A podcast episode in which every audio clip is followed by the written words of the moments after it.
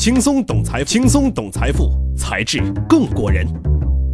欢迎大家关注“才智过人”，轻松懂财富，才智更过人。在微信公众号和知乎搜索“才智过人”，关注我们，有更多财富秘籍在那里等你。这个春暖花开适合做什么呢？做白日梦啊！话说，我小的时候常想，这有可能啊，我是某个富豪家族不小心遗落民间的大少爷啊，有一个。富庶的大家庭等待着我的回归，接管整个家族，从此过上不可一世、游戏人间的生活。哎，怎么着？说了是做白日梦了，这剧情当然是由着我来编嘛。不过啊，长大后我才知道，家家有本难念的经，富二代也一样有自己必须面对的生活难题，未必比常人轻松多少。就以现在的中国富豪家族来说吧。摆在面前的接班难题就正在显现。从2016年新财富五百富人榜的数据来看，有67%的民营企业家50岁以上了，而九成多是家族式经营的。也就是说，交班换代是超过六成家族企业的重点。咱中国的家族企业大多出现在上世纪80年代。数据显示，1993年到二零零零年是国内企业的第一次注册高峰，到现在也不过是十几二十年，绝大部分企业掌门人还是创业者，没到第二代。从二零一二年开始，不少研究就说了，未来十年会进入中国家族企业更新换代的高峰期。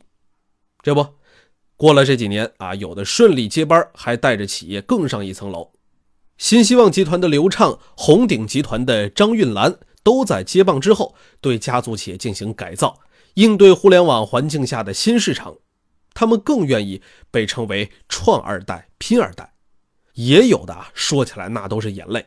好比玩牌啊，起牌的时候呢，一手天牌，玩着玩着就开始作起来了，啊，最后稀巴烂。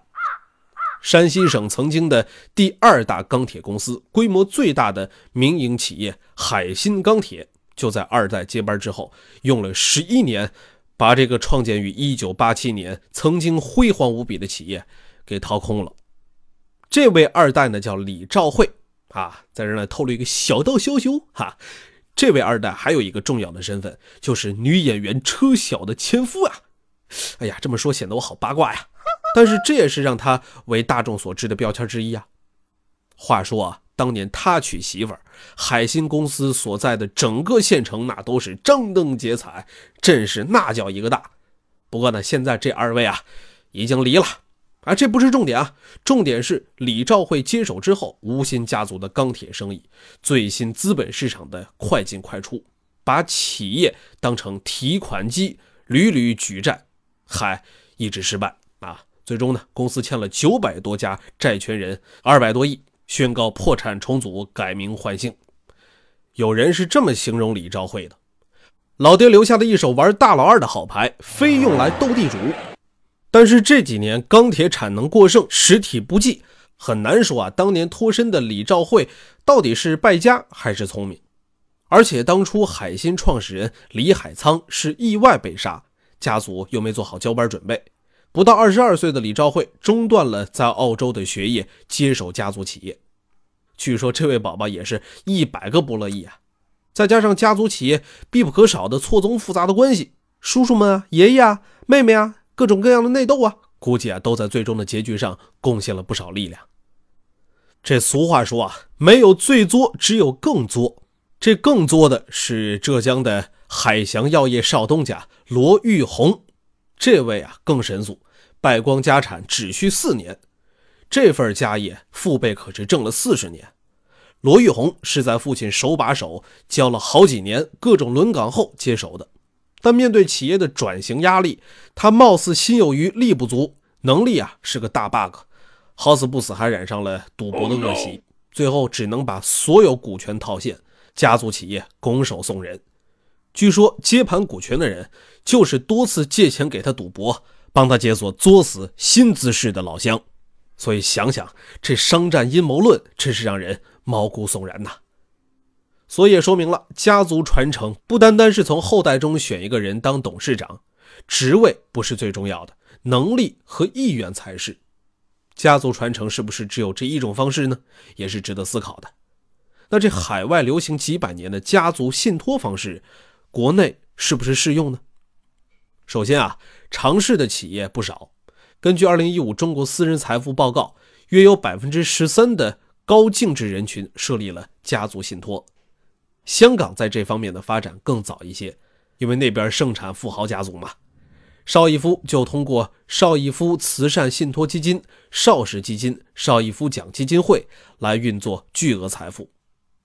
媒体发现，1973年设置的邵逸夫慈善信托基金被委托给注册在百慕大的神秘机构运营，持有邵氏兄弟全部股权，也是其他基金的全资母公司。基金的受益人是邵逸夫的妻小和相关慈善机构。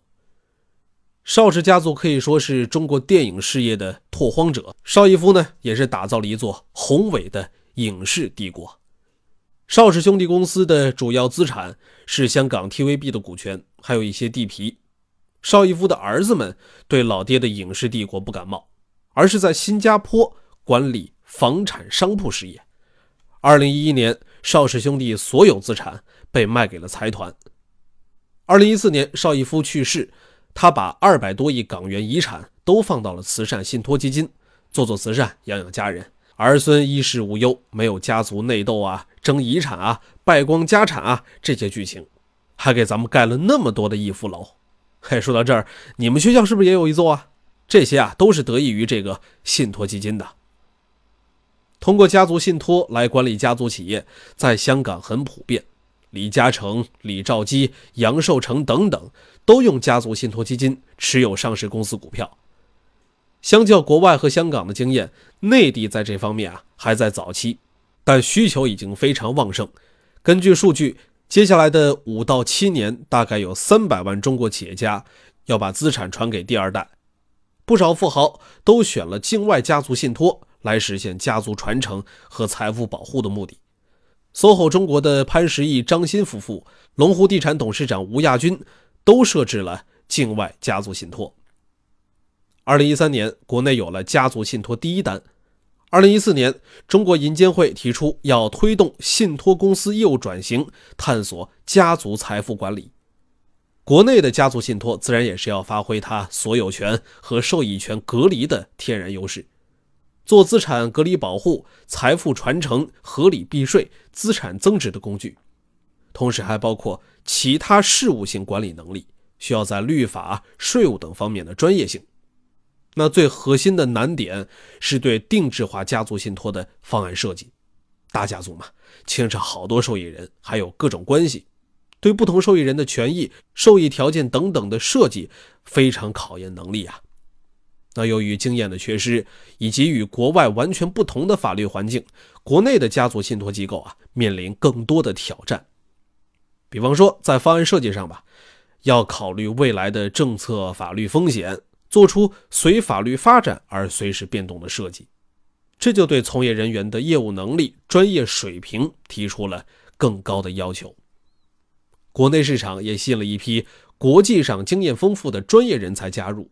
宜信财富海外家族信托负责人 Dylan 曾经是戴尔家族办公室亚洲区负责人，他预言中国可能成为未来最大的家族信托市场。那到现在为止，国内家族信托经过发展，从法律环境啊、市场培育呀，以及开拓者的实践论证来看，已经可以实现对客户资产的保全和传承规划，而高净值人群在这方面的意识教育。也需要突破。哎，我的一个朋友跟我说过这么一事儿啊，一个身家几千万的富豪被人介绍家族信托，断然拒绝，说你这不是咒我呢吗？我这还吃嘛嘛香，身体倍儿棒的。可是结果呢？没过多久，居然意外身故，留下年轻的妻子、年幼的子女和一双父母，还有大笔没有做任何规划的遗产。父母说儿媳呀，肯定要改嫁，不能分那么多。儿媳当然不干了。一家子进入到漫长纠缠又闹心的官司战里啊，所以说这乐观是好事但是早做打算也是非常必要的。那境外家族信托和国内家族信托怎么选呢？在资产配置全球化的趋势下，双管齐下也是不少土豪做家族信托规划的选择。境内资产交给专业的信托机构进行家族信托设计，境外资产则由离岸信托机构进行管理。对于机构来说，两种服务都能提供，才能更加完整的为国内高净值客户做出万全的资产传承规划。Dylan 所在的宜信财富就是能同时提供两种服务的机构之一。后代有才能有野心，那就早点启动接班计划，步步为营，完成交接。后代无心经营家族企业，那就给他保障，让他安安静静的做个土豪，精心选有能力的职业经理人管理企业，也是不错的嘛。好了，今天的节目就到这儿了。记得在微信公众号和知乎搜索“才智过人”，关注我们，有更多财富秘籍在哪里等？我们下期见。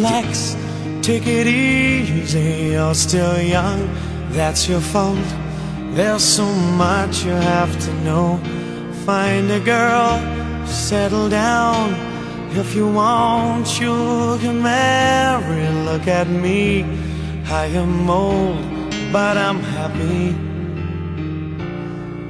was once like you are now, and I know that it's not easy to be calm when you're found